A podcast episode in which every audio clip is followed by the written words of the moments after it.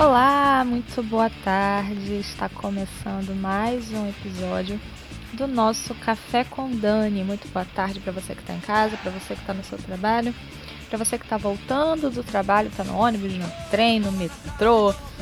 Seja muito bem-vindo. Hoje, dia 10 de janeiro de 2019.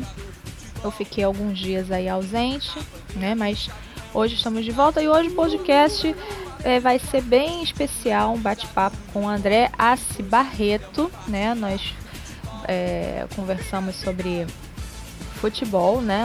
Vai um podcast muito diferente, muito bacana, tá bom? E eu espero que vocês gostem, tá bom? Pegue a sua xícara e fique à vontade. Vamos de música e já já a gente volta. Posso chorar se ele não ganhar, mas se ele ganhar não adianta, não há garganta que não pare de berrar. A chuteira veste o pé descalço. O tapete da realeza é verde. Olhando para a bola, eu vejo o sol. Está rolando agora, é uma partida de futebol. O meio-campo é o lugar dos saques. Que vão levando o time todo pro ataque. O centroavante, o mais importante, que emocionante. É uma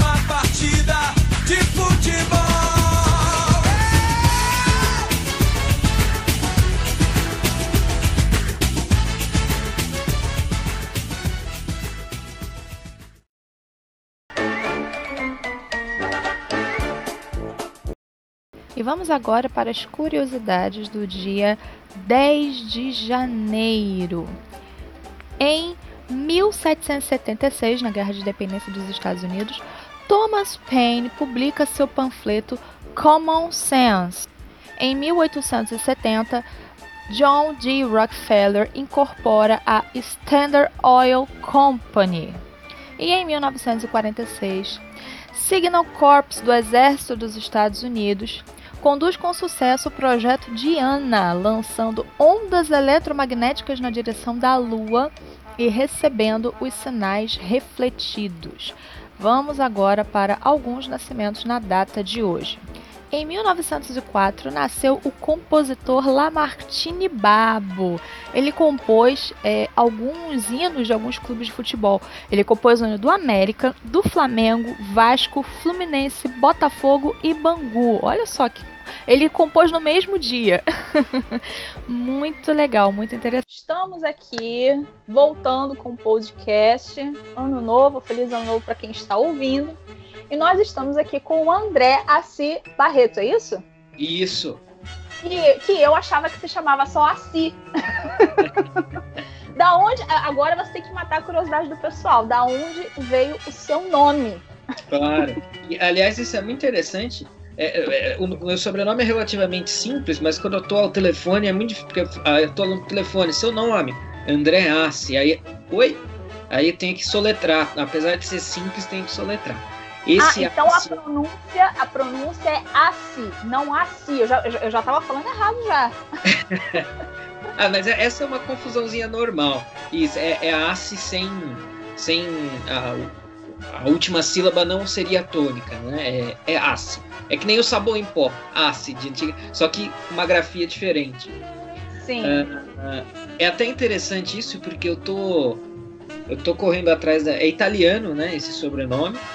E eu tô até correndo atrás da cidadania italiana, tô com os processos em andamento, então tô descobrindo várias coisas. E meu bisavô chamava Giovanni Paolo Azzi. Né? O original, o meu sobrenome é com dois S, mas o original lá dele era Azzi, A-Z-Z-I. Né? Eita, quando... legal. Pois é, quando veio para cá, né, provavelmente, quase que com certeza naquela época era tudo na base do do ouvido, né? Então, ele, entre ele falar e a, quem fez os documentos escrever, os dois Cs viraram dois Ss. Mas é, a origem é, é italiana. E você vê, putz, era um nomão legal pra caramba, né? Giovanni Paolo Azzi. Aí na, na, nas traduções da vida aí virou João Assi só. então, o meu também é italiano né? Eu tenho um sobrenome italiano que foi mudado aí ao longo dos, dos anos.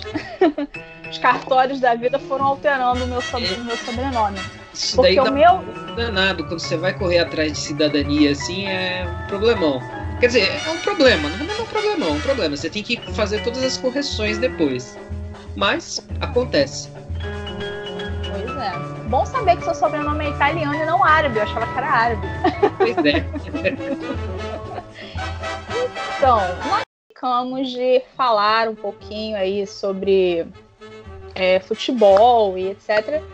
É, eu acho que a gente pode. Eu estava até pensando sobre isso esses dias, né? Porque futebol é um assunto muito amplo, dá para falar sobre um monte de coisa.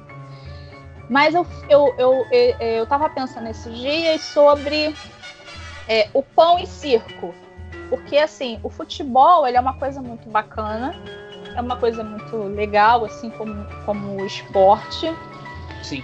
Mas eu, eu percebo que, por exemplo, é, Copa do Mundo, tipo assim, a gente viveu agora assim o Mundial de Clubes, né? Flamengo e Liverpool na final. E as pessoas estavam oriçadas, parecia que era o fim do mundo. Sabe? Aquela coisa, é, é, tipo, ah, se o Flamengo. Parecia assim, que se o Flamengo não ganhasse, ia acontecer a Terceira Guerra Mundial. Eu acho que ali ia acontecer a Terceira Guerra Mundial. é, quer dizer, eu percebo assim que o futebol é uma coisa que acaba distraindo em demasia as pessoas que elas esquecem assim é, às vezes elas esquecem de coisas assim tão que são mais importantes, que são mais simples, mas que são mais importantes, né? Por exemplo, quando o Corinthians foi jogar no Japão e teve gente que largou mulher, largou filho, vendeu a casa para comprar passagem, vendeu a geladeira. Sabe? Pois é, vendeu a geladeira, separou da mulher, um monte de coisa, para poder ver 11 caras correr atrás de uma bola. então, eu queria, assim, a gente poderia começar falando sobre isso. Eu queria saber aí o que, que você pensa sobre isso. Beleza. É, eu acho que sobre isso tem uma frase do Milton Neves, e eu sou um fã do Milton Neves, né? Acho que o Milton Neves é genial. Goste-se ou não, é outra questão, né? Mas ele é genial. Ele fala que o futebol é a coisa mais importante dentre as menos importantes, né? E às vezes as pessoas perdem um pouco desse senso. Embora eu goste muito de futebol, muito mesmo, nunca de jogar, nunca gostei de jogar, mas de acompanhar, de, de ver, uh, enfim, tudo que está relacionado ao futebol, excluindo o, o, ato de jogar em si, eu, eu gosto bastante, mas eu tenho essa noção de que futebol é, é, é importante, é legal, move muita coisa. É, muita, muita tem o lado bom da paixão também, né? É, de, de, pessoas que é, crianças e tudo mais que perseguem esse sonho conseguem objetivos maiores por causa do futebol, etc. Mas eu tenho muito claro na minha cabeça esse senso de que o futebol, calma, o futebol é muito legal, é um hobby muito legal, uma distração muito legal, um entretenimento, né? É, se a gente pensar é, em termos de, dos americanos, dos europeus, eles conseguem pegar essa coisa que é o futebol como entretenimento e transformar num baita produto também, né? As ligas, enfim, os caras, como tudo que eles fazem, eles elevam a um outro nível, né? Nesse, nessa questão assim que circula em torno, não é o futebol em si, mas circula em torno do futebol. Agora, aí quando a gente já fala mais em termos de Brasil, que o futebol é a paixão nacional, essa coisa, né? Ah, futebol e samba é, é a identidade nacional, o caráter brasileiro. Aí é que eu acho que fica mais até interessante a gente puxar para esse gancho, né? Que aí já é uma coisa mais sociológica, né, do futebol. Né? Então, e eu acho que no caso do Flamengo, é claro, antes de eu entrar nesse outro ponto, até pegando o gancho do que você colocou, eu só quero só pontuar, assim, estamos aqui nós dois, nenhum de nós dois é flamenguista, então talvez a nossa análise seja posta em suspeição por causa disso, né? Mas na verdade eu sou, eu sou corintiano. É, a única coisa em futebol, a única instituição em futebol que eu torço é o Corinthians. Né? Não torço para seleções, nem a brasileira, não torço para outros times, embora eu te, com relação a outras seleções e outros times, eu tenho simpatias. Por exemplo, eu simpatizo muito com o Real Madrid. Né, há muito tempo, então não é questão de modinha. Isso há anos já, desde quase sempre, né? Quando eu comecei a gostar de futebol, hoje é natural, né? Você começa a gostar de futebol, você acaba acompanhando futebol europeu. E desde então simpatizei com o Real Madrid, depois fui estudar um pouco da história do Real Madrid. Falei, pô, que legal, é o time da monarquia espanhola. Esse time é, é o time que eu simpatizo. Mas assim, torcer mesmo, de ficar nervoso, gritar, comemorar e etc., é só o Corinthians. É, é, é só, apenas. E aí, em termos de futebol, se a gente pensar em termos de futebol nacional, eu torço para o Corinthians e para os outros todos eu torço contra. Eu quero que os outros. porque são adversários, né? Então tem uma linha de raciocínio do pessoal que fala, não, porque é Brasil na Libertadores, é Brasil no Mundial. Eu quero que se exploda os outros times, assim, metaforicamente é claro, né? Mas eu não torço e preferencialmente eu torço contra, porque esses times indo bem significa que o meu time, o time que eu torço, não está indo bem, né? Mas é, então isso leva a um outro ponto, que é as minhas opiniões sobre futebol, elas são extremamente impopulares, né? Já deu para notar. Então, exceto aí dos irmãos corintianos, o restante das pessoas costumam ter um pouco de de assim problema com as minhas opiniões. Eu costumo falar um negócio engraçadíssimo que é assim: é, anos eleitorais são anos de Copa do Mundo, né? E o ano que eu mais perco amigos nas redes sociais são esses anos, por causa das minhas opiniões impopulares sobre futebol e sobre política. Então, alguém diria: então você é o mala, né? É uma interpretação possível. Não é assim que eu me definiria, mas com certeza é assim que essas outras pessoas me definem, né? Porque quando eu sou muito crítico, mas veja, é, apesar de tudo isso, eu costumo sempre colocar as coisas argumentadas e não, não é simplesmente, não é birra, né? Não é ah, é feio, bobo, não gosto, acabou, né? Tanto é que e quando o Flamengo, agora começando a retornar, quando eu analisei o Flamengo, eu falei, olha, Flamengo foi uma coisa muito legal que aconteceu no futebol. Jorge Jesus, treinador estrangeiro, visão de jogo, ofensiva e tudo mais. Eu acho que isso fez muito mais bem ao futebol brasileiro do que mal. Agora, dizer que eu vou torcer pro Flamengo por causa disso aí é um passo muito maior que a perna, né? Mas dentro, só para fechar a sua pergunta inicial, aí quando a gente fala de Flamengo, então, né? Então a gente está no Brasil, onde essa análise sociológica é ainda bem mais cabível, e aí a gente está falando do time mais popular do país e do time que é, era o time dos, das cabeças das organizações Globo, é um time muito televisivo e que foi feito para ser televisivo. É, então, ou seja, é, esse aspecto ele se torna, assim, eu acho que ele é mais, como o maior grau de importância quando a gente vai falar do Flamengo, porque é um time popular e que foi feito, foi forjado para ser televisivo e hoje é televisivo, até mesmo porque é o mais popular. Então não é uma questão de matemática simples, né? Você é... acha que é, você acha que essa popularidade do Flamengo é uma coisa forçada pela mídia, pela mídia, assim, Globo e companhia? É, você acha que essa popularidade do Flamengo é uma coisa forçada? Forçada, tipo assim, igual abaixo, tem que ser Flamengo e acabou? É, ou você acha que é uma coisa natural? Você acha assim que o Flamengo é um time que é, é um time razoavelmente bom e aí e quase sempre está ganhando alguma coisa e aí por causa disso as pessoas acabam simpatizando e acabam torcendo? Olha, eu, eu acho que tem grandes débitos com essa, com essa forçação. Eu acho que não é 100% fruto disso. O Flamengo é um time grande do Brasil, sim, mas é, essa forçação ela desempenha um papel muito maior do que com certeza os torcedores estão dispostos a admitir. Eu acho que isso é fato assim é, inconteste, né?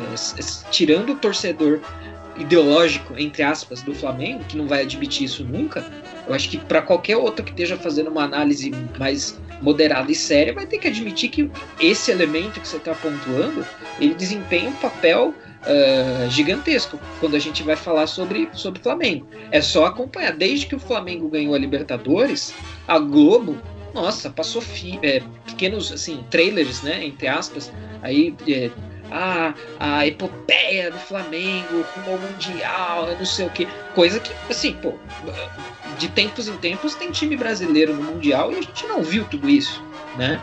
É, claro, a, alguém poderia tentar responder para nós aqui se a gente não está diante do do, do dilema do biscoito Tostines, né? Ah, é, é fresquinho porque vende mais ou vende mais porque é fresquinho? Alguém poderia dizer que tudo isso, na verdade, é porque o Flamengo é o time mais popular.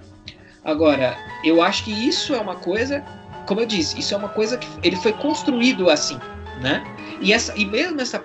Eu, como corintiano, não tenho a pretensão de contestar números, né? O Flamengo é de fato o time com maior torcida. Eu acho que isso é uma coisa de. Não é impossível. Eu só não teria as ferramentas todas para fazer isso.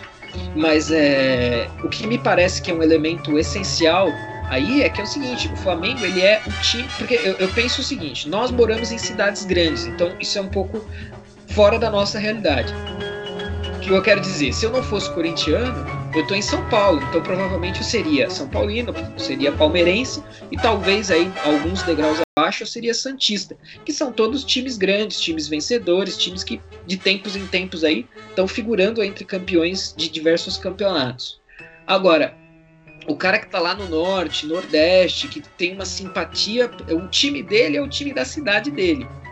Mas aí ele se entra no dilema clássico do torcedor de time pequeno, né? Pô, se eu ficar torcendo para esse time aqui, futebol para mim é uma o futebol pro cara que torce pro time lá do de Rio Branco no Acre é uma experiência distinta daquela para nós que torcemos para times grandes e times de eixos fortes e tudo mais. E aí o que, que acontece? O sujeito adota o Flamengo como seu time, e aí na hora da estatística, ah, é flamenguista ou torce pro Rio Branco do Acre? ah, é flamenguista, isso infla o número. A, a, a Globo, é, ela é São Paulo para São Paulo, Rio de Janeiro para Rio de Janeiro, Rio de Janeiro para o Norte e Nordeste inteiro. Então o cara vê lá, o cara tem acesso ao Flamengo. O cara, o time grande dele é o Flamengo. Né? Agora, tudo isso é uma coisa construída, é uma coisa feita, né? É, então, é uma e construção social, né? É, exato. Se a gente pegar a questão dos títulos, quando tinha sido o último título brasileiro do Flamengo antes do, de 2019? Quando tinha sido o último título de Libertadores do Flamengo antes de 2019?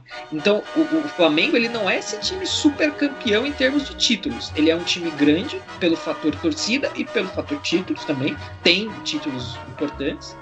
Mas assim, esses dois elementos que eu pontuei, eles não podem ser desconsiderados de forma alguma, né? Ele ter sido forjado para ser popular e hoje ser de fato, uh, e todo o processo televisivo em cima dele. Se eu fosse torcedor do Flamengo, eu acho que isso não é nenhum demérito. Isso não é um demérito.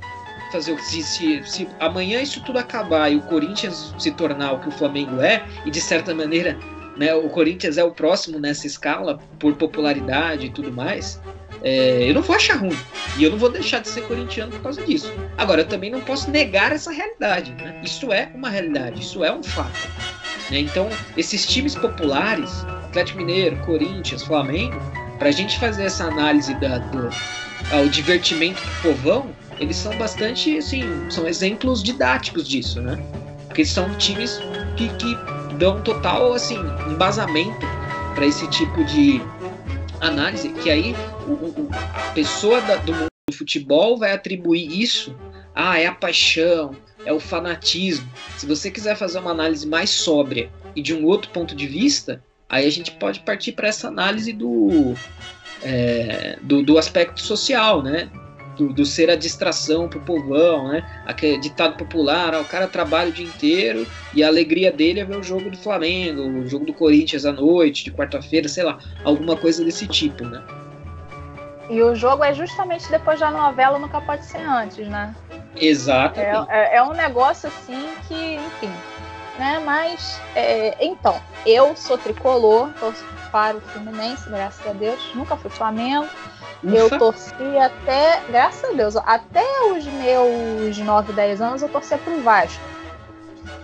E aí acabei mudando para o Fluminense, porque todo mundo na minha casa era tricolor e eu acabei mudando para o Fluminense, sou Fluminense até hoje. E eu tenho, não é porque eu estou conversando com você, mas eu tenho muito respeito pelo Corinthians. Eu gosto muito do Corinthians. É, não é pra puxar saco, nem nada disso, não. Mas eu gosto mesmo do Corinthians. E o que eu vejo é que, assim, na, eu, eu penso assim que existe uma. Eu, pelo menos é o que eu percebo, que existe toda uma pressão assim quando o assunto é Flamengo. Eu particularmente me sinto muito pressionada, porque quando teve esse lance aí da Libertadores, o Flamengo, vamos dizer, o Flamengo ganhando todas no Campeonato Brasileiro, o Flamengo ganhou, não sei o que, ganhou, não sei o que lá, e, e, e foi pro Mundial. É, aqui no Rio, a sensação que eu tinha era assim: você não pode falar de outro time, você só pode falar do Flamengo. Você não pode falar de outro time, porque quem tá ganhando é o Flamengo, então você só pode falar do Flamengo. Se você falar de outro time, a gente vai te escorraçar. É, pelo menos foi, era essa a sensação que eu tinha é, quando o Flamengo estava ganhando, enfim. Mas eu percebo que, com relação a amor à camisa, eu acho que os corintianos ganham de lavada. Porque eu nunca vi uma torcida gostar tanto de um clube se dar tanto para um clube quanto a torcida do Corinthians. Eu nunca vi. Tipo assim, é... pessoas fazem as coisas assim, mais loucas pelo Corinthians. Algumas coisas, claro, exageradas, né? Como eu falei, tem gente que separou da mulher naquela época que foi pro Japão. Tem gente que vendeu a casa, vendeu não sei o quê para poder ir pro Japão. Algumas coisas exageradas, mas assim, eu percebo que os corintianos, eles honram mais o Corinthians do que quem é flamenguista ou outro time. E aí eu percebo assim que tem. Eu, eu percebo que existe aquela coisa assim de forçar a galera a gostar, sabe? Do, não do Corinthians, do Flamengo. Certo. Forçar a galera a gostar, sabe? Tipo assim. É, é, é, é, forçar mesmo, nesse sentido mesmo, de obrigar, entendeu? É, aqui no Rio, a maioria das pessoas, a maioria da, do, do, pessoal que mora aqui é flamenguista. E aqui o pessoal não gosta muito do Corinthians. aqui, o, aqui, o, pessoal não gosta muito do Corinthians, né? Não, simpatizam até com outros times, mas Corinthians não. E eu já simpatizo com o Corinthians. É, eu vejo, como eu estava dizendo, aqui no Rio existe toda uma pressão para você ser flamenguista Existe toda uma pressão para você odiar os outros clubes. Existe todo um marketing preparado, feito, pelo menos é o que eu vejo, é o que eu consigo ver aqui no Rio, aqui que é o berço do Flamengo. É, e eu vejo todo um marketing assim das pessoas, é, é uma coisa quase que orquestrada mesmo, para as pessoas serem flamenguistas assim, desde que nasce, né? É. Como se fosse uma uma, um título assim que você tivesse que passar de geração em geração. Aí eu queria saber de você o seguinte: com relação a essa, essa suposta, que essa suposta, a gente tem que falar suposta, que a gente não tem nenhuma prova concreta. É, essa suposta ligação que seria que, que, que, teria entre a Rede Globo e o Flamengo. Por que assim? Por que, que eu tô falando isso? Porque, por exemplo, todo jogo do Flamengo é televisionado. Nem todo jogo do Corinthians é televisionado e o Corinthians é time grande. E para mim, o Corinthians tem a maior torcida. Eu vejo assim que o Corinthians ele tem a maior, a maior torcida é do Corinthians. Eu brigo muito quando o pessoal fala que o Flamengo tem a maior torcida. Eu brigo, eu falo, não é o Flamengo, é o Corinthians, é o Corinthians. Eu defendo o Corinthians, tá? Eu defendo. eu defendo. Então, assim, eu queria ver com você se você acha que isso é uma maluquice da minha cabeça ou se isso tem algum, algum fundo de verdade. É, com relação a esse lance aí de, de ter uma ajudinha, do Flamengo ter uma ajudinha, assim. Uma ajudinha que a gente. A gente. A gente supõe que tenha, né? pelas coisas que a gente vê, pelas. Né? Tipo assim, só, só o jogo do Flamengo televisionado, e, e, essas coisas. Né? Certo. Olha, é, na verdade, eu acho que grande parte do que você disse eu concordo. E, e na verdade, eu acho que isso nem é tão especulação assim. É que, é, é que isso é tão forte que nós ac acabamos já sendo é, doutrinados, entre aspas, a achar que isso é especulação ou teoria da conspiração. Mas isso é fato né? O Flamengo é, o, Roberto Marinho era flamenguista. E, e aí, mas a gente só tem, eu acho que o que a gente tem que tomar cuidado para dar evidência para isso que a gente está pontuando é não cair no dilema do Tostines que eu falei. Ah, vende mais porque é fresquinho ou é fresquinho porque vende mais? Ah, o Flamengo é queridinho porque é popular ou é popular porque é queridinho? É, eu acho que, na verdade, é o seguinte. É, por exemplo, é, só que, vamos lá, vamos, vamos é, destrinchar isso. Aqui em São Paulo, existe o mesmo tipo de reclamação por parte de torcedores, principalmente do Santos, nem tanto dos outros dois grandes da cidade, né? São Paulo e Palmeiras vão reclamar menos disso, embora esporadicamente isso, isso apareça, e apareça muito quando se fala de arbitragem, né? menos de televisão, mas mais de arbitragem. Agora, se você conversar com o torcedor do Santos, ele vai fazer exatamente essa mesma reclamação, né? Ele vai falar que a Globo só passa jogo do Corinthians aqui em São Paulo e, e não passa jogo do Santos. Mas isso, mas isso acontece porque a torcida do Corinthians é esmagadora e a do Santos é bem menor. E, portanto, por uma questão matemática de audiência, a opção fica óbvia né, e evidente qual que vai ser ou, tem, ou teria algum favorecimento do, ao Corinthians e alguma perseguição ao Santos. Eu acho que isso tem, tem dois elementos. Eu acho que isso é fato, né? Se a gente pensasse que a Globo tem, a Globo que detém os direitos esportivos no, no Brasil, é, ela vai pensar como empresa. Então você vai ter como seu target o, aquele que é o público mais amplo e não uma questão de, de favorecimento. Agora, com, acho que o Flamengo ele é um caso sui generis, ele é um caso à parte. Por quê? Nós estamos em grandes centros, né? Se a gente pensar só como paulista, só como carioca, é, então tá, eu tô em São Paulo, a torcida do Corinthians é maior, então tá buscando o maior público, vai passar jogo do Corinthians. No Rio a mesma coisa. Agora, o que você pontuou, eu acho que tem que ser muito levado em conta nesse sentido de forçar essa popularidade do Flamengo, quando a Globo opta por passar os jogos do Flamengo no restante do país, né? Então, uh, se você tá lá, eu, eu, é, isso quem tem experiência de viagem sabe, né? Você tá em algum estado do Nordeste, você tá viajando em um dia comercial normal, você é dia de jogo, tá? é jogo do Flamengo. Pô, isso é assim, a gente não pode subestimar o poder disso. Isso leva a um condicionamento lascado das pessoas. Né? Então nós aqui em São Paulo temos isso, porque aqui em São Paulo é um centro esportivo, um centro futebolístico, tem vários times grandes, aqui não vai passar jogo do Flamengo. E no Rio, o Flamengo é do Rio, então é, é mais compreensível. Agora, quando tem esse movimento, por que não intercalar, né? Mostrar um jogo de São Paulo e um jogo do Rio? Não, é só Rio, é só Flamengo. Pô, isso gera um condicionamento gigantesco. E isso é realmente um movimento de preferência né, e de predileção da, da, da, da Globo. Não acho que seja um crime, não acho que seja uma coisa. Mas é uma coisa que tem que ser pontuada. Isso tem que ser colocado. E isso nem é tão assim secreto, isso não é nenhuma coisa que. Ah, teoria da conspiração, anti-Flamengo, pró-Flamengo. Não, não, isso é evidente. Assim, isso é inegável. Então tem. E eu acho que tem. E tem um outro elemento que a gente pode trazer para essa discussão. Você também é, é uma pessoa do Twitter, você deve ter visto. Eu não lembro quem foi o sujeito, mas quando é, foi agora na, na decisão do Mundial, o cara falou que todos esses comentários contra o Flamengo eram comentários racistas e eram comentários anti-pobre.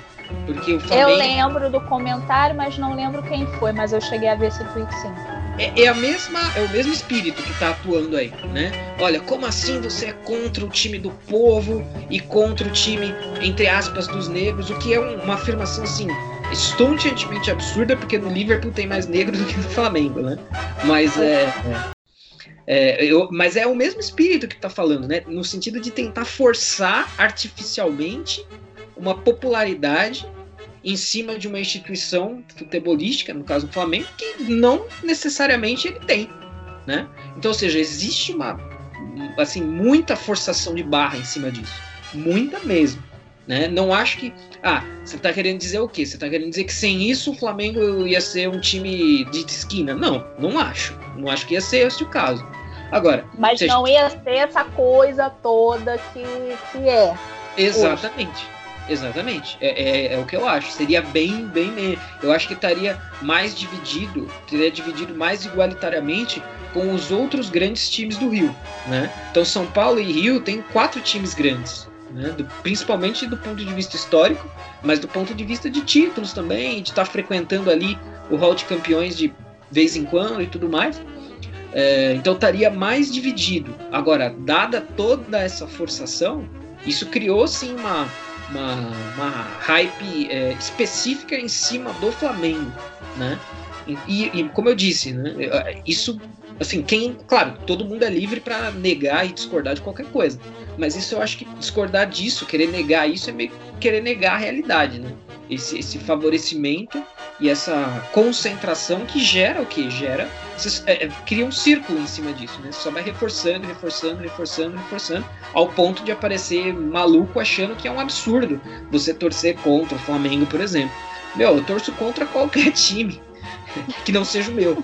Né? E eu, e eu, eu acho que isso é super futebol. Eu não sei, né? É que a gente tá na época dos leite com pera, né? A gente tá na época do mimimi. Mas, pô, você torcer é, pros seus adversários, contra os seus adversários, eu acho que é a coisa mais normal do mundo, né? Senão não é futebol. Que, que droga é essa, né? O que, que é isso?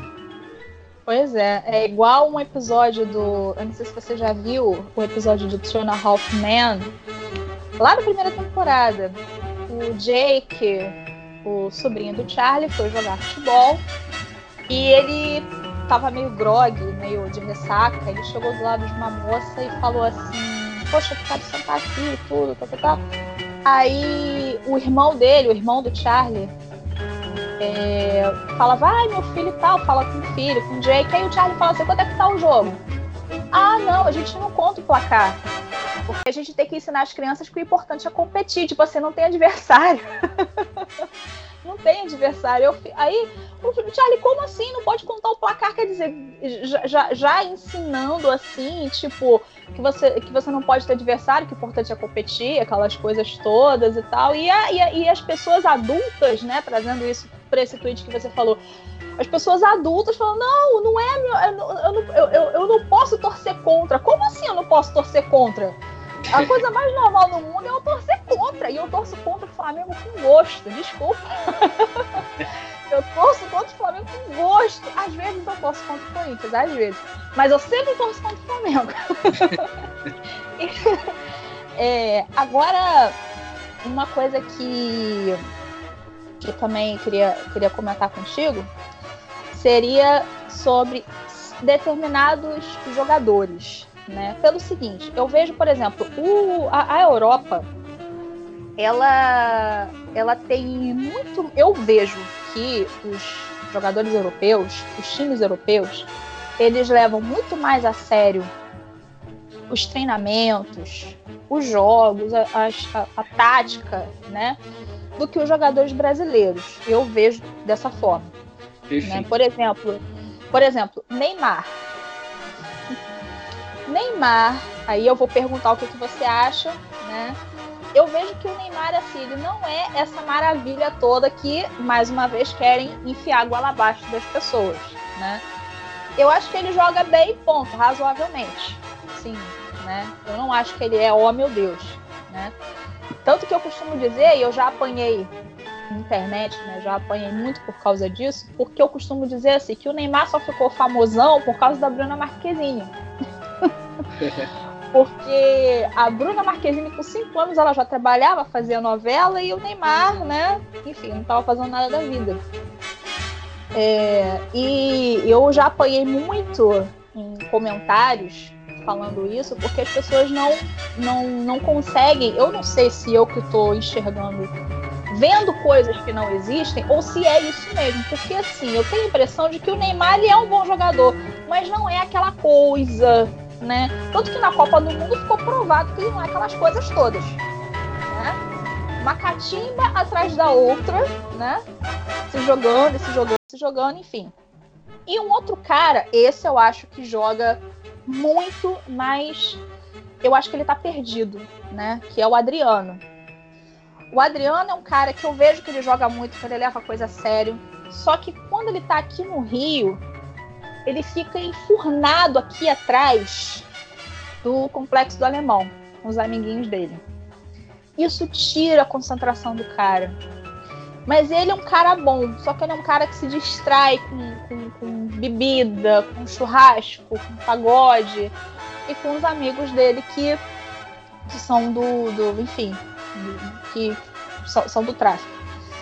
Aí eu queria saber assim, o que que você pensa acerca de Neymar e de Adriano? Ô, Dani, excelente a sua colocação, a sua pergunta, e vai me permitir colocar várias coisas que eu penso a respeito do futebol e como que eu encaro o futebol. É, e, mas antes ainda, colocar aqui uma coisa importante. Isso você pode me cobrar, e quem ouvir, ouvir em outro momento, sei lá, o cara vai ouvir isso aqui daqui dois anos pode me procurar na internet e me cobrar isso. Isso aqui é sobre o Neymar. O Neymar será lembrado quando ele chegar a um ponto final da carreira dele, que pode ser uma coisa precoce, inclusive. Né? Ele pode chegar ao fim da carreira antes do que normalmente um jogador chega. Neymar será lembrado não pelo que foi, mas pelo que poderia ter sido. Escreva aí o que eu estou falando e me cobre. Aposto dinheiro se você quiser isso. Ele será lembrado pelo que ele poderia ter sido e não pelo que ele foi. E que vai de encontro totalmente ao que você pontuou. Eu acho o Neymar um bom jogador. Gostaria de ter o Neymar no meu time, principalmente porque, para o nível, do, para o nível padrão do futebol brasileiro, o Neymar está muito acima da média do futebol brasileiro, assim como ele está razoavelmente acima da média para o futebol francês, tanto é que ele deita e rola lá. Agora, quando a gente chega num nível acima, aí a gente começa a ver o Neymar de verdade. Né? Quando a disputa é com um cachorro grande, a gente vê que ele pode encontrar alguma coisa ali, como pode não encontrar, como pode. Isso é verdade para tantos e tantos outros jogadores. Né? O Neymar, eu tenho a impressão. Uh, eu tenho a impressão, claro, óbvio que isso é uma impressão, porque eu não o conheço. Tenho a impressão que ele é uma boa pessoa, é um bom menino ele não é do mal, ele, ele, ele gosta de coisa que molecada gosta, são coisas que eu não gosto, sim, mas ninguém tá, ninguém tá aqui analisando a minha pessoa, ou eu nem eu tô me vendendo como exemplo a ser seguido. Mas assim, ele gosta do que em geral molecada da idade dele gosta, e quando essa molecada tem grana para torrar infinitamente, isso só é elevado aí a inúmeras potências. Uh, então não tenho. Algumas pessoas têm né, essa impressão de que ele, ele, é, ele é meio mau caráter e tudo mais. Eu tenho essa impressão mais a respeito do pai dele do que a respeito dele. Mas também não é certeza, porque não são pessoas que eu conheço, não são pessoas que eu queira conhecer, são pessoas que se fizessem parte do meu círculo assim imediato de, de, de pessoas próximas, eu não ia ter nenhum tipo de proximidade, porque não são pessoas com quem eu me identifico. Mas é, essa é uma primeira impressão geral.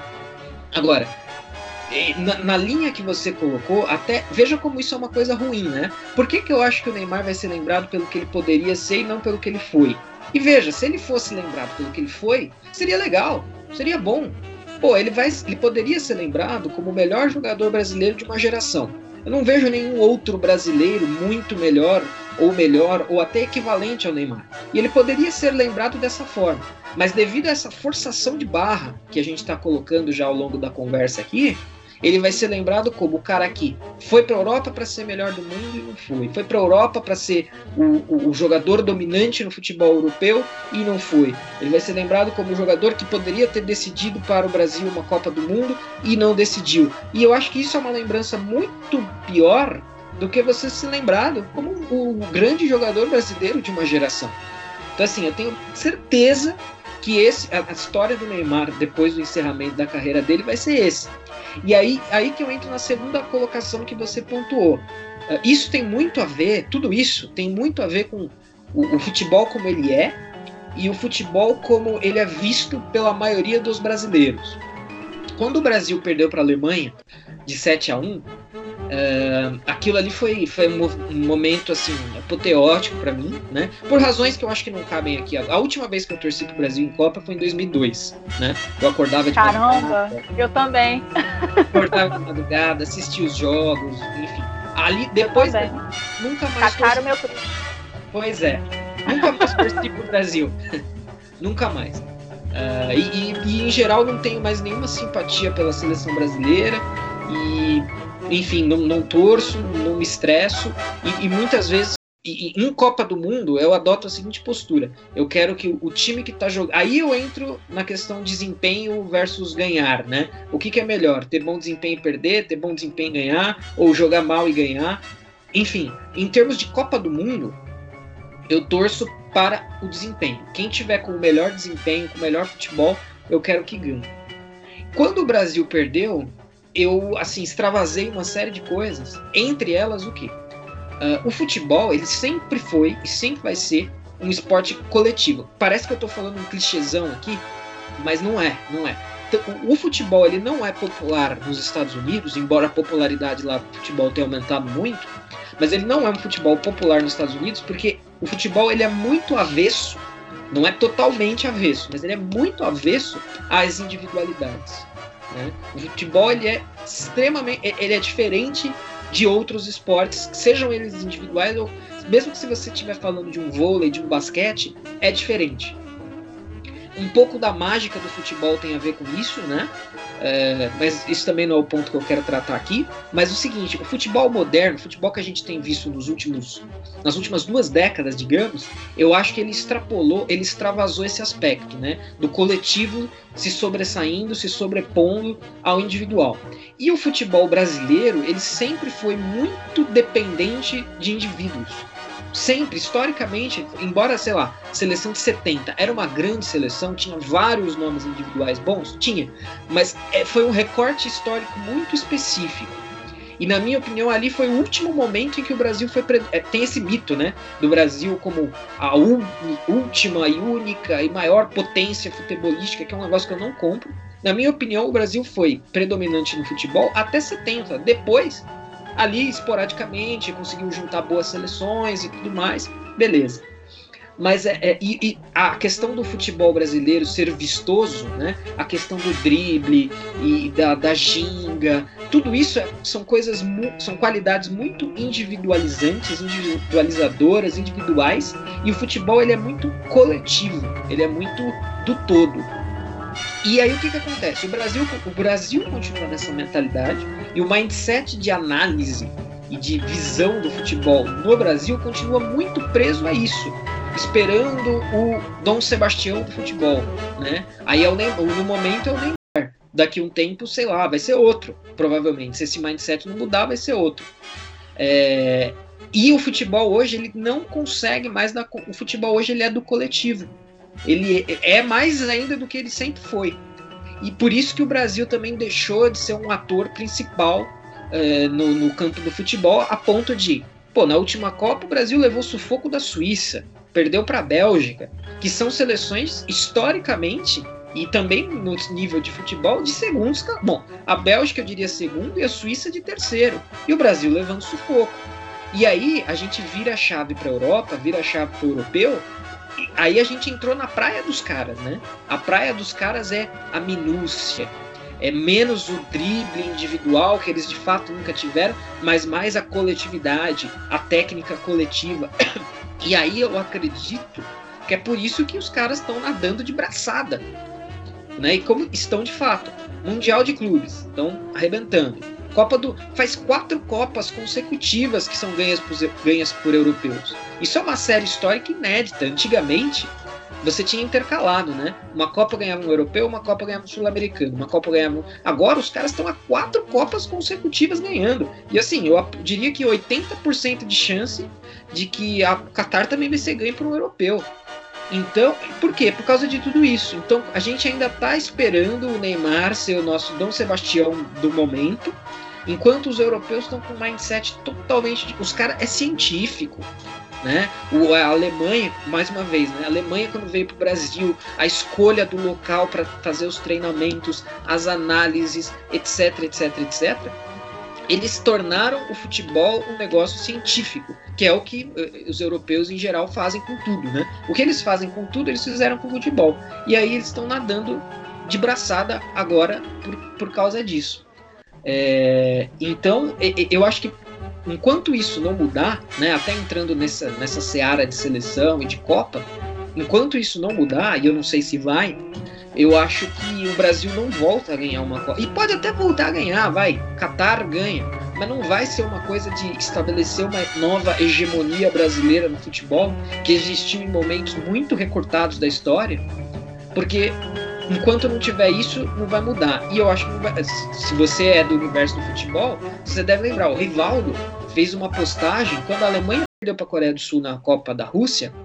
O Rivaldo fez uma postagem no Instagram que eu fui lá cornetar, Ah, é isso aí que vocês falaram que a gente tinha que aprender. É com essa seleção. Essa daí é a organização. Essa daí é a coletividade. Essa daí é assim. Então, ou seja, o mindset que existe aqui é o mesmo de sempre que conduziu as derrotas. Não, quem vai resolver é o Dom Sebastião. Não é um projeto, né? Se a gente pegar a Suíça, tem um projeto de futebol na Suíça. Bélgica, projeto de futebol na Bélgica. Inglaterra, não precisa nem falar os países europeus em geral. Não é simplesmente, ó, vamos meter lá um time em campo, vai ter o nome individual que vai resolver e vai carregar a gente nas costas e vai ganhar pra gente. Por um tempo isso funcionou, até mesmo porque por muito tempo o Brasil teve muitos desses nomes individuais, né? Se a gente pensar 2002 foi o último título, ah, eu, alguém poderia dizer, ah, mas isso aí que você está falando é besteira, porque esse mindset sempre existiu e o Brasil ganhou em outras vezes. Sim, ganhou quando o futebol ainda não tinha o nível de coletividade e de análise e de cientificidade que tem hoje, e quando o Brasil tinha muito mais nomes individuais do que ele tem hoje, do que ele tem há algum tempo já, né? Então a seleção de 2002 tinha Ronaldo, Rivaldo, Ronaldinho Gaúcho e é, quem que era? O Kaká? Não, não era o Kaká. Era, um, era um, mas enfim, mas tinha, o Kaká estava lá também. Hoje não tem mais isso. A gente discute Neymar nesses termos e a gente discute o tempo todo o Neymar por causa disso, porque o Neymar é o único. Se existe algum candidato, é errado esperar que tenha o Dom Sebastião no futebol. Mas supondo que não seja errado, o Neymar seria esse cara, com certeza, na minha opinião. Né? Quem que tá ali próximo do Neymar, quem que tá no mesmo nível. Tem alguns, mas é assim, é nível mediano. Então, ou seja, e, aí se você fizeram um experimento ainda em 2014, fizeram um experimento muito legal que falaram assim: olha, imagina uma pessoa que não tem nenhum conhecimento de história do futebol assistindo Brasil e Alemanha. E aí essa pessoa não tem nenhum conhecimento, ela assistiu. Aquele foi o primeiro jogo de futebol que ela viu na vida. Aí você pergunta para essa pessoa no final do jogo: quem você acha que é a seleção predominante historicamente no futebol e quem você acha que é, é sei lá, os, os, os, os bambambãs do futebol? com certeza a pessoa diria. Claro que aí eu tô pegando um recorte muito injusto, né? Mas assim, meu, porque foi uma coisa de outro mundo. Ah, e eu, eu, eu, escrevi, eu tenho um texto sobre isso no meu vídeo. Se alguém se inter... ouvir e se interessar, pode me procurar que eu passo depois. Falando sobre isso. Eu acho que o 7 a 1 ele é um negócio que ainda não foi digerido como deveria ser. Né? O, o 7 a 1 ele é, foi a oportunidade perfeita para ter essa mudança de mindset que eu falei. No início eu até achei que o Tite seria o cara que implementaria isso. Né? Tava dando a entender que seria o cara que implementaria isso. Mas aí os anos já se passaram e não funcionou, não vai rolar, né? Ou aparentemente não vai rolar. Então, ou seja, continua tudo na mesma. É o Deus dará, é a individualidade, é o sebastianismo no futebol, e, né, e o tempo vai passando e daqui no Catar aí já vai fazer é, 18 anos que o Brasil. É, 20 anos, né? Não, no Catar, é, 20 é, anos. Esse ano, esse ano tem Olimpíada, né? Então. Tem pré é pior ainda. então, assim, é complicado complicado. Esperar o salvador da pátria, assim. Porque eu percebi mesmo que na Copa todo mundo ficou, ah, Neymar, Neymar, Neymar. E eu sempre falava, gente, vocês estão querendo que um menino resolva os problemas. Eu sempre falava isso. Vocês querem que um menino resolva os problemas da seleção? Pelo amor de Deus. Não, Neymar. Pelo amor de Deus, é um menino. Vocês estão jogando a responsabilidade para cima de um menino. E deu no que deu né? O famoso menino Neymar, né? É, o menino. É, pois é, o menino Neymar, o menino que caiu mais do que jogou bola e não, não trouxe né, o, o, o, título, nem chegou perto do título, né, nem tanto por culpa dele, um pouco de culpa dele, mas nem tanto por culpa dele, mas porque todo mundo ficou naquela de não, nós temos o Neymar. Né? E, e acabam jogando a responsabilidade também para cima do menino de de uma coisa que, como você falou, é a coletividade, mas todo mundo quer que o indivíduo fulano de tal seja o salvador da pátria e resolva todos os problemas. Pois é, e, e à luz disso, até só para pegar a questão, o Adriano é a mesma coisa, né? É, e aí a gente entra mais no aspecto, de novo, sociológico, né? E assim, e, claro, essa é a minha área, a nossa área, né? Mas é, algumas pessoas podem achar isso pentelhação, mas, mas não é. Uh, a gente tem que levar em conta esses aspectos sociológicos que circundam o futebol. E aí tem um elemento importante que aí se aplica ao Neymar e se aplica ao Adriano, que é o quê? É o cara muito, muito, muito pobre, assim, de origem, né? Origem muito pobre, que encontra no futebol um meio rápido de enriquecimento, de ganho de fama e assim, a grande maioria, a maioria esmagadora, não consegue lidar com isso. Né? A gente, no, o caso do Adriano tem esses pontos que você colocou. O Neymar consegue trabalhar um pouco melhor esse lado, né? É, mas assim, se você pensar, sei lá, que os amigos dele de infância, né, os famosos parças, né, os parças do Neymar, é, os caras, pô, o Neymar dá uma mesada de 50 mil pros caras. Assim, isso não é normal, isso não é uma coisa normal, né? Isso não é uma coisa normal. E eu acho que esses caras têm um papel é, muito importante nessa coisa do Neymar não decolar, né? Do Neymar não ser aquilo que as pessoas dizem que ele poderia ser e não vai ser, na minha opinião, porque os caras devem ficar, ele, ele deve ser, como todo jogador e como todas essas pessoas de origem humilde que enriquecem muito rápido, a formação deve ser muito pobre. E esses caras devem, assim, papagaio de pirata. Ah, você é o cara, você é demais você vai arrebentar, você arrebenta.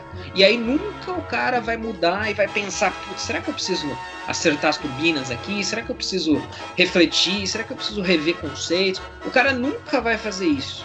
Primeiro porque ele não tem o background intelectual para fazer isso. É, eram, é, eram pobretões que enriqueceram muito rápido e aí viram um mundo maravilhoso aberto na frente deles de mulheres, dinheiro, sucesso, etc, etc. E ainda no caso específico do Neymar, que tem os papagaios de pirata que devem ficar falando, enquanto tá todo mundo que analisa o futebol num nível mais sério, tá falando, pô, cara, rever as tuas ideias, faz diferente, faz desse jeito, faz daquele jeito. Aí vai lá o né, e ele provavelmente nem tem acesso a isso, e os papagaios de pirata falando lá. Não, isso é maravilhoso. Tá tudo certinho, cara. É só fazer a mesma coisa que você já faz, né? A questão do Kaikai. Isso é uma coisa de orientação, né? Isso é uma coisa que pode mudar. Se tiver uma orientação, se o caminho for orientado nesse sentido. Mas fica difícil quando o cara tá blindado por, por puxa-saco, né? Isso se aplica a qualquer pessoa em qualquer profissão. Mas no caso do futebol, que é tudo muito maximizado, né? por, por causa do dinheiro, por causa da, da evidência, da cobertura de imprensa, etc, etc. Isso, isso que eu estou pontuando agora também é um elemento de, de, de convicção para mim, de que o Neymar, quando ele encerrar a carreira, e aí pode ter um encerramento precoce, como teve o Ronaldinho Gaúcho, como teve o Adriano, porque, não, assim, eh, se eu tivesse que apostar grana nisso, eu apostaria que isso não vai mudar. Existe a possibilidade lógica disso mudar? Pode, velho. Pode. Do mesmo jeito que existe a possibilidade lógica cair um raio na minha cabeça aqui agora, morrer e acabou tudo.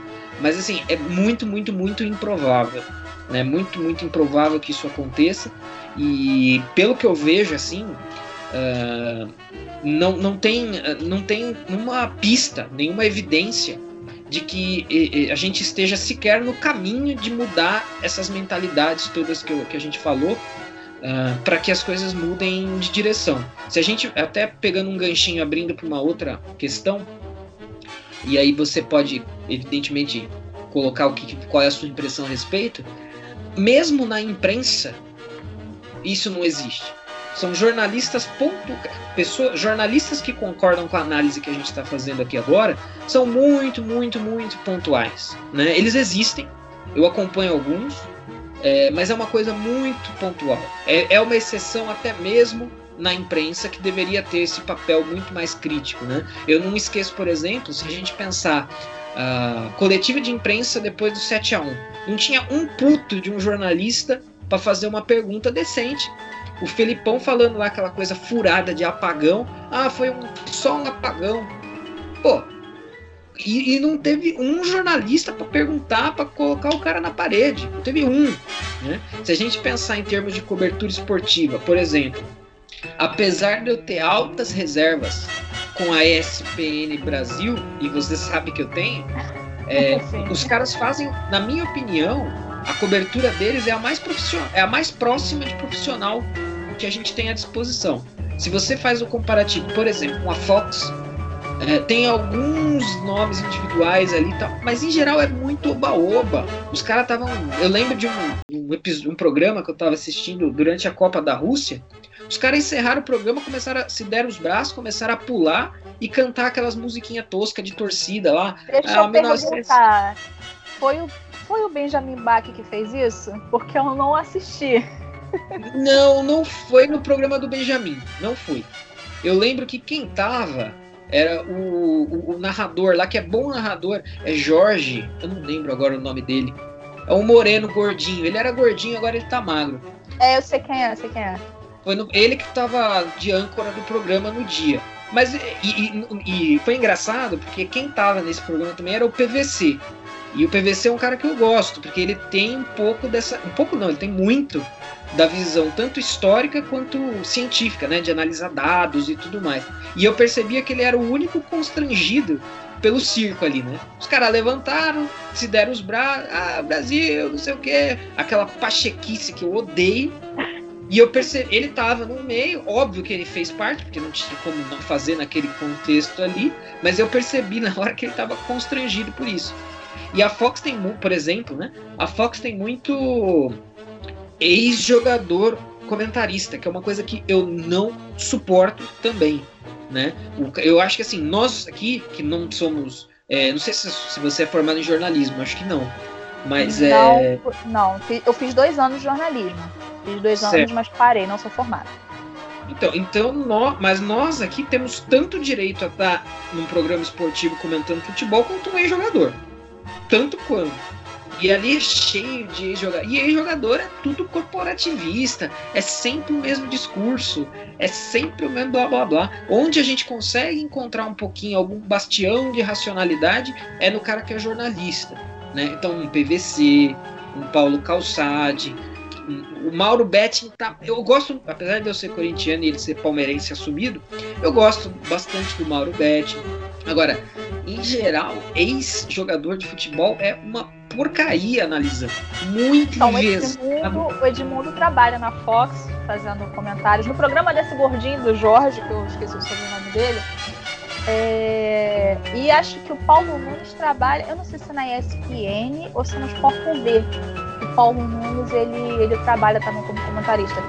É, o que, que você acha deles dois, assim, especificamente comentando? Porque, assim, eu sei que, por exemplo, é jogador de futebol, quando vai comentar, como você falou, é super corporativista, né? Por exemplo, o Denilson, eu acho ele, assim, por mais que eu goste dele pra caramba, foi um excelente jogador, etc, etc, mas eu acho que ele é muito corporativista. Eu vejo ele assim. Ele é muito assim, que ele defende muito o clube que ele jogou. É, mas, por exemplo, o Edmundo, Paulo Nunes, até o próprio Denilson, assim, o que, é que você acha deles como comentarista? esses, esses estão, se fosse uma escada, na minha visão, é claro, e tudo isso é óbvio que é minha visão, né? Não precisa nem dizer. Pode ser que eu esteja errado, é, mas eu acho que não.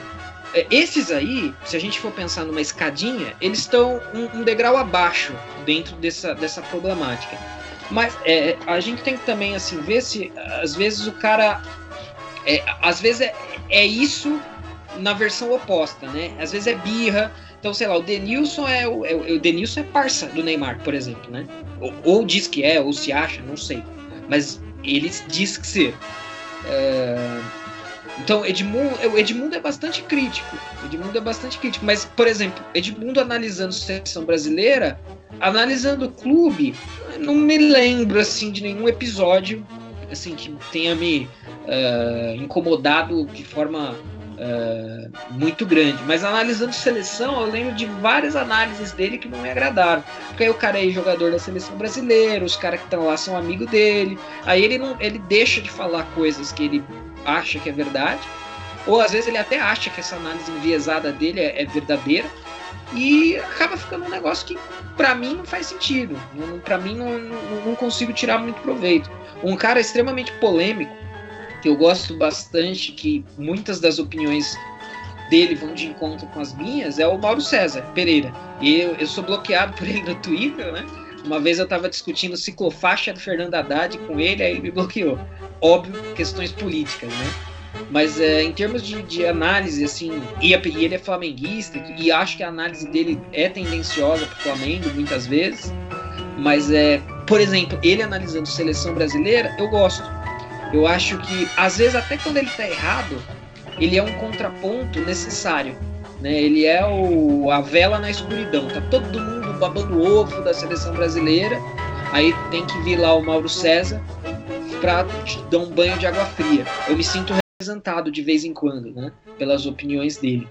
Mas veja, é mais um caso de. É jornalista, né? Não é, não é ex-jogador. Sim. E com relação é, ao VAR, é, eu vejo que o VAR, eu, eu penso assim, o VAR, ele, pelo menos aqui no Brasil, é uma coisa que eu não sei. É, que eu, eu tenho visto que o VAR aqui no Brasil é, ele tem servido mais para favorecer clube XYZ do que para fazer justiça, né? Eu já vi o jogo que o VAR, que o juiz pediu o VAR, é, é, o VAR falou uma coisa e o juiz tomou outra decisão, né? Totalmente uhum. contrária ao que se esperava, né? É, era para dar o gol, mas anulou, era para anular, mas deu o gol, etc qual a sua opinião sobre o VAR? Você acha que o VAR é, é, é uma boa coisa? É, deveria sim, ser usado ou não? É como se fosse assim, a audiência de custódia do futebol, não presta. É.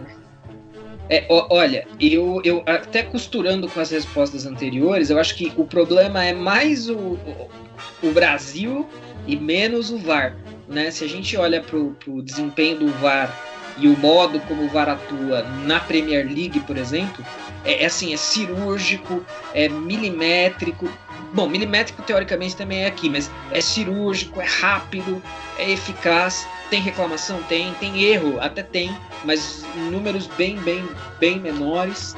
É, então é mais um problema de como é implementado aqui e aí gera esse tipo de problema e tipo de confusão do que o VAR em si. Eu não encampo nenhum tipo de tese, aquelas teses, ah, não, porque tá tirando a mágica do futebol, a mágica da discussão, não, porque tem que ser um futebol raiz e não pode ter a tecnologia para intervir, se não perde esse, esse aspecto raiz do futebol. Eu não concordo nenhuma dessas teses, acho que o VAR é muito mais positivo do que negativo e no geral, né, no geral, e acho que ele tem que ser, tem que existir, sim, Agora, de fato, esses problemas de implementação em lugares como o Brasil, ele existe. Mas aí, veja, o problema não é o VAR, o problema é nosso aqui. Né? Eu até tenho uma tese que eu comprei de um outro jornalista também, que se a gente tivesse, se a gente tivesse, vai, vamos brincar aqui, aplicação retroativa do VAR uh, em Copa do Mundo, o Brasil teria, aí, aí a contagem é, é, depende mas o Brasil teria menos títulos do que ele tem, na minha opinião. E talvez 2002 seria um, um dos que estaria fora da lista. Talvez não, acho que 2002 é o mais evidente, né? É, então teve. Meter a mão na Itália em 2002, em lances que poderiam facilmente ter sido resolvidos por um VAR da vida. É, dois, a Espanha foi roubada, a Itália foi roubada, a Bélgica foi roubada em favor do Brasil, a Turquia foi roubada em favor do Brasil. Aquela Copa foi uma Copa muito esquisita em termos de, de arbitragem, em termos de forças ocultas que atuam por trás do futebol. É, dá para pensar, tirando. Um, eu não lembro se é 70 ou 58. Eu acho que é assim, tirando 58, todas as outras Copas você consegue achar um lance capital de favorecimento assim descarado ao Brasil. Né? Uh, é, 58, porque 62 tem o Chile, o Pelé era para ter sido expulso, enfim, um monte de coisa uh, que dá para pensar. Ou seja, o VAR eu acho que ele vem para fazer justiça e uma justiça que tem que ser feita.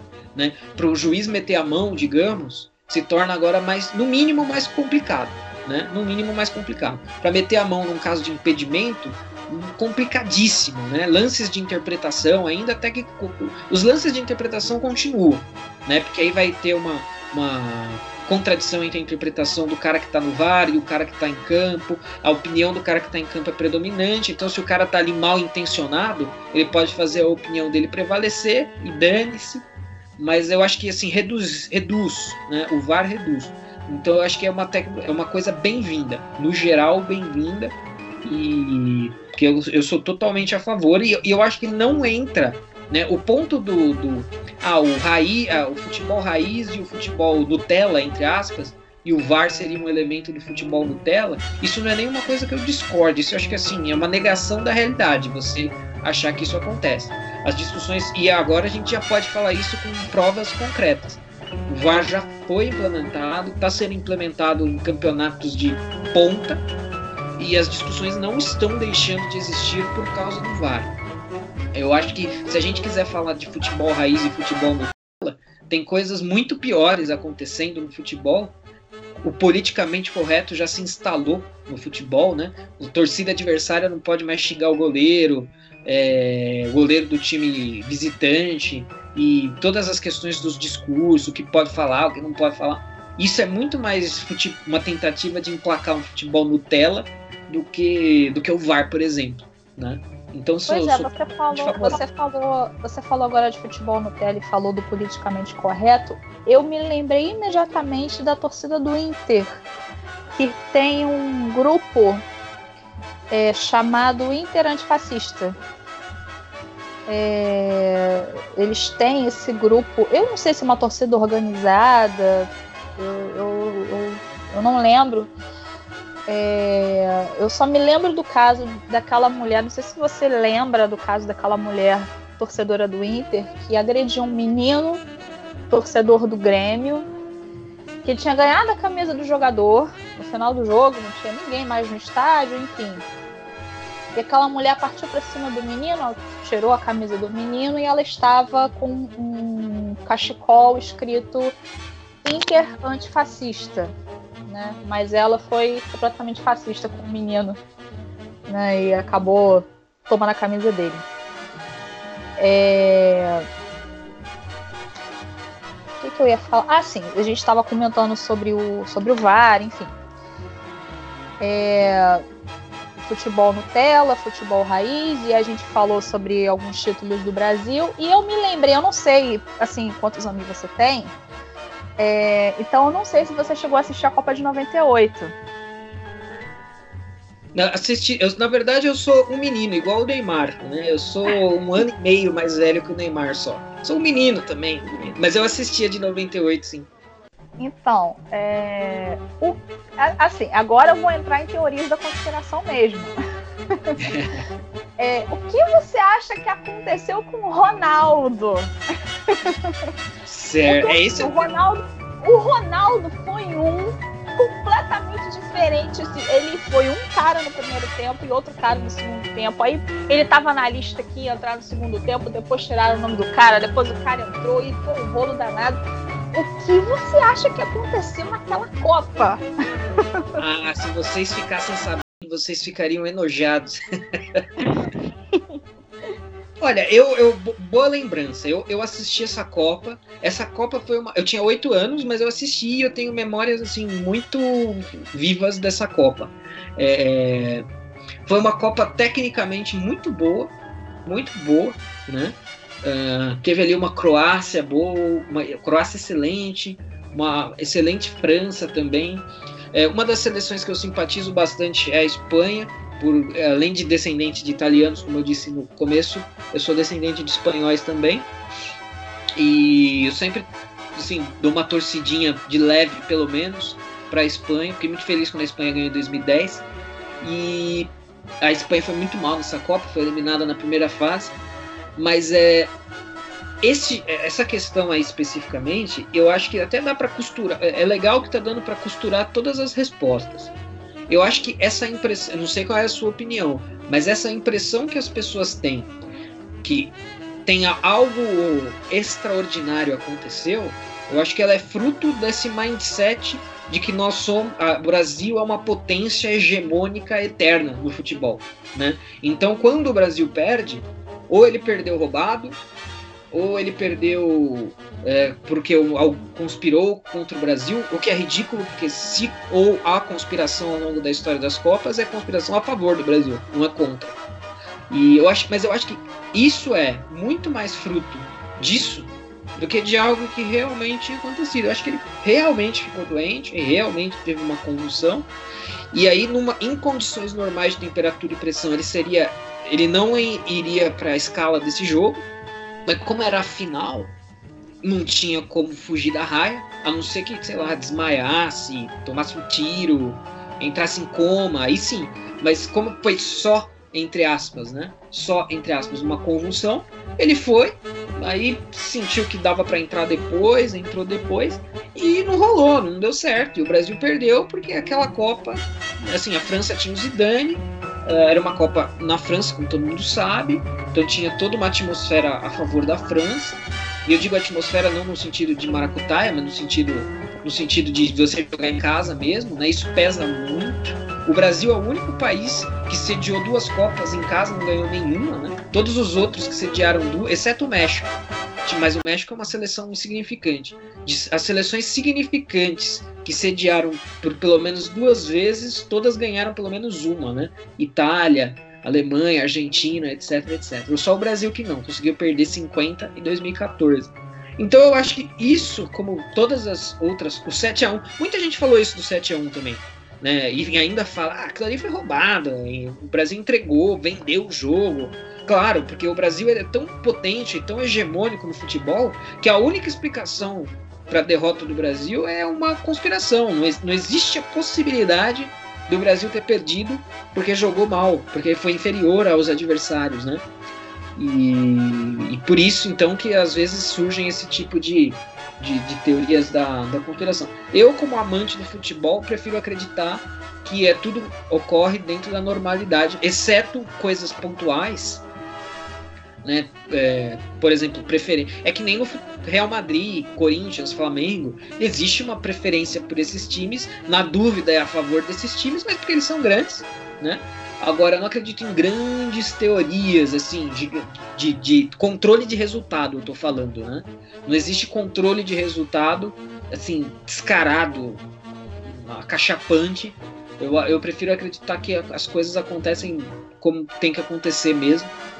E eu acho que essa teoria da conspiração da Copa de 98, do Ronaldo, assim como todas as outras derrotas do Brasil, que, né, ou você caça as bruxas, né? O Brasil perdeu é isso. Ou é uma teoria da conspiração, ou é uma caça às bruxas. Ah, é o Felipe Melo em 2010, o Roberto Carlos em 2006. É, ou é por causa do desempenho negativo de um cara só, ou é uma teoria da conspiração. Nunca é por inferioridade, nunca é por falta de organização, nunca é por falta de pro projeto, nunca é porque o mindset tá, tá é, completamente na contramão do mindset do futebol no mundo. É por causa de algum fator externo. Minha visão pessoal é que é por aí. Sim, eu também penso, penso dessa forma, porque parece que quando o Brasil perde, a galera não faz assim, uma autoanálise para falar, poxa, onde foi que a gente errou? Sempre fazem a análise onde foi que fulano errou né? É, é, meio, é meio complicado, porque, poxa, se o futebol são 11 caras, quem errou foram os 11 caras. Não apenas aquela, aquela, aquele cidadão, mas é aquilo que a gente colocou lá no início. A, o Brasil tem essa mania de colocar a, a, a, colocar toda a confiança numa pessoa só, num jogador só e, e acaba esquecendo que tem mais 10, né? Sim. Que, que também estão ali no campo, que também têm que ser cobrados, que também têm que jogar e que, enfim, também precisam de, de algum apoio, de alguma coisa. Bom, nós já estamos com uma hora e quanto? Que daqui eu não 15. consigo ver, uma hora e quinze. Uma hora e quinze. Bom, se você quiser falar mais alguma coisa, né? Eu não estou lembrando mais de nenhum assunto referente ao futebol aqui. Se você quiser falar mais alguma coisa, fique à vontade. Ah, acho que a gente acho que a gente cobriu vários tópicos. Eu consegui falar, assim, eu estava sedento por falar uma série de coisas, principalmente ali no, no pós-vitória do Liverpool. tava. Eu também, assim, eu falo que eu falei no começo que as minhas opiniões são impopulares, mas também eu procuro, né? Eu vou cutucar a onça com vara curta, né? Que é criticar o Flamengo logo depois da derrota pro Liverpool e logo depois dos caras ganharem Libertadores e Brasil. Mas, mas enfim, dane-se, né? Eu não tô aqui pra, pra agradar torcedor e ainda mais torcedor do Flamengo. Né? Mas é, eu consegui falar várias coisas. Aliás, eu queria agradecer, devia ter agradecido no, no começo. Você cedeu espaço para a gente fazer isso daqui. Eu acho muito legal. Eu vou colocar esse podcast em todas as minhas redes sociais e ele vai ser um marco, porque eu tenho certeza que 2022, Copa do Catar, eu vou ter que ressuscitar esse podcast aqui e falar: ó, eu falei tudo isso em 2020. Né? No, em janeiro de 2020 eu falei todas essas coisas e mais uma vez é, não eu né, ser ouvido, porque quem somos nós, né? A gente vai ser ouvido por algumas pessoas, mas a gente não vai atingir aí é, todo mundo do universo do futebol. Mas a gente está aqui falando, né? E tudo que a gente pontuou, a gente pontuou com análise, com argumentos. É, isso é uma coisa muito ingrata, né? Tentar fazer isso no futebol, tentar transformar uma coisa tão passional como o futebol numa discussão mais racional, mais científica e tudo mais. É, é, mais, é quase que como a discussão da política, né? Na política é a mesma coisa. Tá lá os ideólogos se comportando que nem torcedor de time, e por isso que fica errando análise, né? Fazendo previsões equivocadas e, e tudo mais. As previsões em geral, é, eu, me, eu tenho prints salvos disso. Eu acertei que a, a, a Espanha ia ganhar em 2010, acertei que a Alemanha ia ganhar em 2014. Assim, um mês antes eu fiz isso num bolão é, sempre ganho, sempre é exagero, mas assim, é, várias vezes eu já ganhei bolões de Copa do Mundo. E só de 2018 não, não apostei na França, tava meio obscuro assim, tinha algumas três, quatro possibilidades. Mas é quando a gente faz, seja em política, seja no futebol, quando a gente faz uma análise mais racional, é daí que vem previsões acertadas, né? Então, é que às vezes a gente fala de previsão, as pessoas acham que é, é, ser pai de santo, né? Bola de cristal. Eu vou olhar aqui magicamente. Não, não é isso. É previsão à luz de análise, né? É a luz de você colocar os fatos na mesa. Falar, olha, à luz dos fatos que tem aqui, do que a gente sabe e do que dá para ver, dá pra gente palpitar isso aqui. Palpitar aí entre aspas, né? E, hum, sei lá, 60% das vezes, 70% das vezes a gente acerta. Uh, outras vezes a gente erra, é claro, não é consulta aos anjos, né? É análise, que às vezes a análise se revela equivocada. Mas assim, o tracking record é muito mais de acerto do que de erro. Mas isso é uma tarefa muito ingrata, né? O futebol é passional e as pessoas, em grande parte das vezes, não analisam o futebol com a razão, mas com a paixão. É compreensível de alguns, né? De torcedor é normal. Né? Agora, muito, como a gente falou, muitas vezes as pessoas que deveriam fazer uma análise racional também não fazem. E aí cabe a gente, modestamente, fazer, tentar costurar tudo dentro de uma visão total. Né? Foi legal esse podcast, porque todas as respostas dialogaram entre si, né? Ficou claro aí, assim, a minha visão pode estar certa, pode estar errada. Isso é uma outra questão mas tem uma coerência por trás do que a gente pontuou aqui. Né? Tudo, todas as respostas são fruto da mesma linha de raciocínio, da mesma visão sobre as coisas. E eu acho que falta um pouco isso, né? Falta um pouco isso no, quando vai se falar de futebol.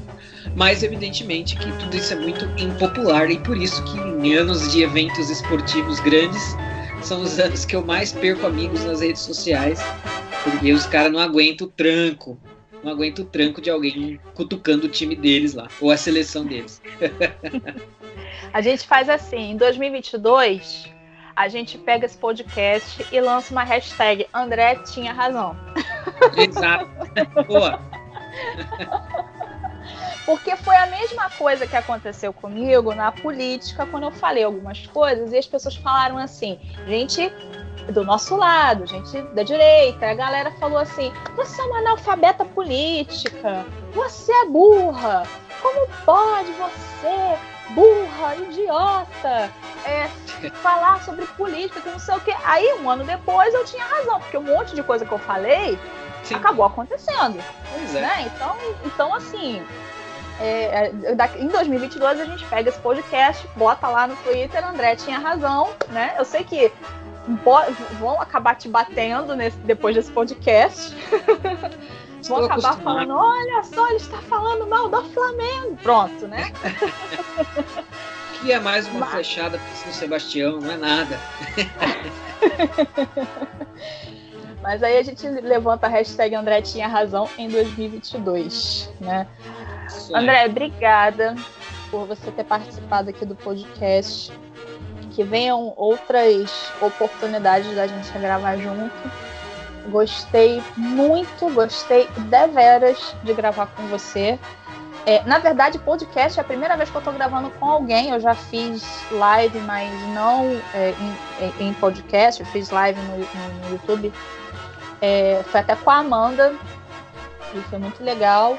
Mas podcast, assim, é a primeira vez eu gostei muito, gostei deveras de bater esse papo com você sobre uma coisa que eu também gosto, né? Que é futebol, que eu gosto muito.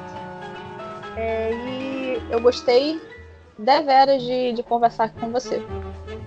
Eu que agradeço aí, um grande abraço e feliz aí que você está adentrando a podosfera.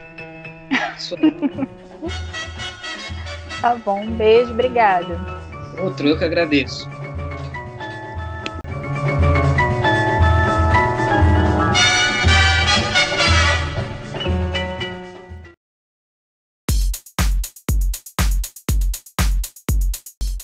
Bom, pessoal, vamos ficando por aqui. Agradeço é, o carinho de vocês, a audiência de vocês. Segunda-feira nós estamos de volta. Não, eu não esqueci do podcast para falar sobre Maomé, tá? Eu não esqueci, tá bom? É, muito provavelmente na semana que vem a gente já vai colocar aqui no ar para vocês, tá bom? É, mais uma vez, muito obrigada pelo carinho, pela audiência. Um beijo para todo mundo, fiquem com Deus e até segunda.